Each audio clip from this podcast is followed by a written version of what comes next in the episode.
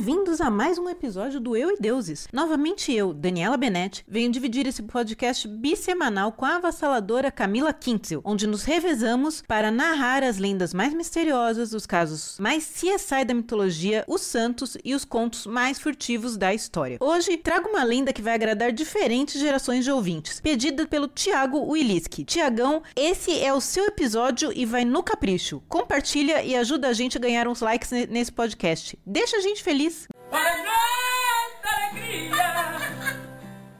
Bem, o personagem da lenda de hoje já esteve em seriado live action japonês, os chamados Tokusatsu, e traz lembranças nostálgicas de tardes assistindo manchete para o pessoal com mais de 30. Mas também é um personagem conhecido pelo pessoal com menos de 30, da série Naruto. Estou falando dele, o incrível ninja Jiraiya. Jiraiya!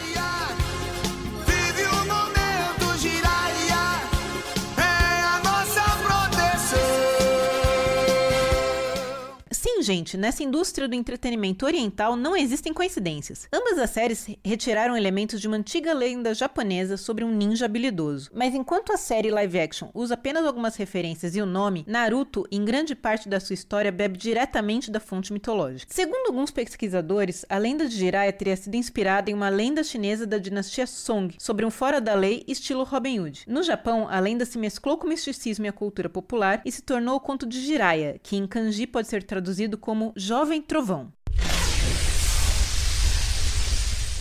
O que ajudou a deixar a lenda famosa foi sua publicação em 1839. A partir daí, o que saiu de conto e livro inspirados no Jiraiya não foi brincadeira. Foi um fenômeno estilo Harry Potter, mas no século XIX e no Japão. Disso para chegar ao teatro kabuki foi um pulo. Então o que eu vou contar aqui é um daqueles compilados desses contos e milhões de versões. Segundo a lenda, na época feudal japonesa, o shogunato, existiam três clãs importantes: Tsuki Ogata e Matsura, e que mantinham o equilíbrio e a paz em sua região. Mas um espírito demoníaco de uma uma serpente, tinha a ambição de dominar todo o Japão e via os clãs como um obstáculo. Lembrando que é aquele demoníaco estilo oriental que a gente explicou lá no episódio do Capa, sabe? Se não sabe, depois passa lá e ouve. Enfim, vendo que os clãs atrapalhavam seus planos, o espírito da serpente decidiu que ia assumir o controle do clã Chisukikaji, da província de Echigo, pois o líder do clã era o shogun da região, ou seja, o maioral. Aí você vê que o demônio japonês tem mais estratégia que o ocidental. Se é pulsar de criancinha o quê? Vai direto no manda-chuva.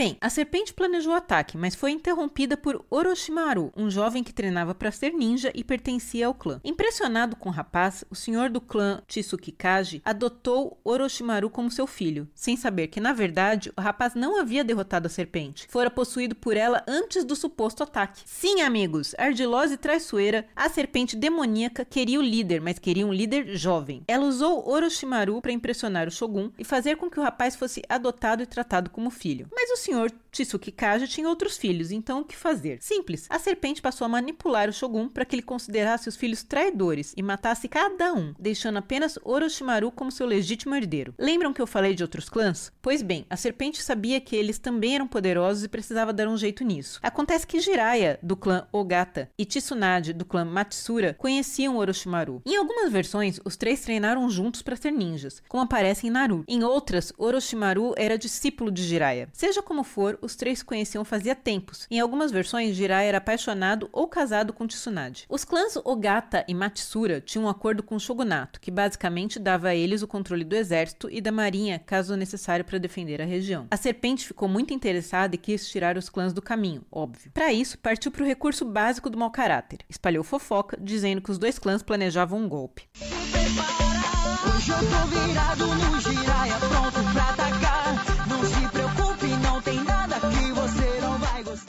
o que bastou para todo mundo cair de pau em cima dos clãs, perseguindo e destruindo tudo e a todos, inclusive os jovens amigos de Orochimaru. Jiraiya e Tsunade foram dados como mortos, mas na verdade foram encontrados por um eremita imortal, Sensu Dojin. Acontece que o cara manjava das magias tudo e sabia que para acabar com a cobra tinha que ter magia das bravas com o bicho também. Jiraiya foi treinado na magia do sapo e Tsunade na magia da lesma. Eu achei ofensivo com a Tsunade, mas o negócio era o seguinte: a magia da serpente era mais forte que a do sapo, mas a da lesma podia derrubar a cobra. E sei lá eu porque a magia do sapo derrubava a da lesma. Esse pedra, papel tesoura místico não parecia o suficiente para derrotar a tal da cobra. E como Jiraiya e Tsunade ainda acreditavam que podiam salvar o amigo, Sensu Dojin aconselhou os discípulos a encontrarem uma espada chamada Nakirimaru, que basicamente era um ritual de descarrego em forma de lâmina, exorcizando espírito ruim. Aí está amarrado! Isso está amarrado! É coisa do demônio! Agora, eles ouviram? Claro que não. E lá foram eles para a batalha contra o Lord Voldemort do Sol Nascente antes de conseguir a espada. Óbvio, na primeira luta, os dois só naquela conversa de volte pra luz Caroline, tomaram uma piaba do Orochimaru de Dardó, e Jiraiya quase morreu, escapando apenas graças à magia curativa das lesmas de Tsunade. Nojinho, né, gente? Nojinho. Mas Jiraiya ficou incapacitado por causa das feridas envenenadas da serpente, e só poderia voltar ao normal com o sangue de uma donzela que tivesse nascido no ano, dia e hora da serpente. A lenda não explica de onde veio isso, tá? Então não me julguem que eu não sei, é oráculo. Já que não dava mesmo para pegar o Orochimaru no mano a mano, eles resolveram ir atrás da espada, finalmente. Vai para lá e para cá, eis que Jirai e Tsunade acabam em vilarejo do clã Tetsuki Kaji. Sim, do inimigo deles. Nada inteligente na minha opinião, mas lá eles descobrem que o Shogun tinha adotado mais uma criança, a Yami. Adivinhe, ela nascera no tal dia, mês, ano da cobra. Mas como coincidência pouca é bobagem, vem a revelação. A Yami era, na verdade, irmã de Jirai Jiraiya. Tadã! Emocionada com a revelação, a jovem se mata para que o seu sangue restabeleça a saúde do ninja. Sério, gente. Bastava uma transfusão e tava de boa. Pra que matar a Yami, que acabou de aparecer na história e já, tipo, já foi? Desnecessário. Bem, com Jiraiya zero bala e agora muito mais puto, eles voltaram à procura da espada. Passam-se anos de lutas e andanças épicas e tudo mais que não dá tempo de contar aqui, até que eles finalmente descobrem a fofa da bendita da espada no Jikokudani, ou Vale do Inferno. Lugar vulcânico, aquelas coisas, parece Mordor, sabe? Com a bendita em mãos, foram atrás da, do coisa ruim do Orochimaru e na luta final conseguiram exorcizar a serpente encapetada. Orochimaru então pediu perdão e contou todas as armações da serpente para o velho Shogun, limpando os nomes dos clãs de Jiraiya e Tsunade.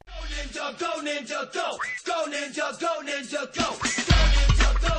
Assim termina a lenda original, que aparece bem retratada em Naruto, que mostra um Jiraiya meio pervertido, porque nas lendas o Jiraiya é conhecido como o Galante. Na série live action existem algumas referências, como a luta entre os clãs ninjas e a espada, que virou espada olímpica, porque os produtores acharam que ia vender mais, já que a série live action do Jiraiya saiu no mesmo ano das Olimpíadas de Seul. Por isso, aliás, que tinha vários ninjas internacionais na série, britânico, americano, uma pegada muito louca, tudo pra ir na rabeira das Olimpíadas. Outra curiosidade, o pai pai adotivo do Jiraiya na série dos anos 80, o ator Masaki Hatsumi, é mestre em artes marciais e criador da organização Bujinkan, um estilo de ninjutsu, o estilo de luta ninja. Ele tem 89 anos e dá aula dentro e fora do Japão, com alunos até no Brasil. E aí, curtiu? Você também tem uma sugestão furtiva para o nosso podcast? Mande seu pedido para contato arroba euideuses.com.br que vamos lutar com todas as forças para trazer as melhores lendas para você. Para variar, fica aquela dica: vai ler uns livros. Até o próximo Eu e Deus deuses. Bye bye.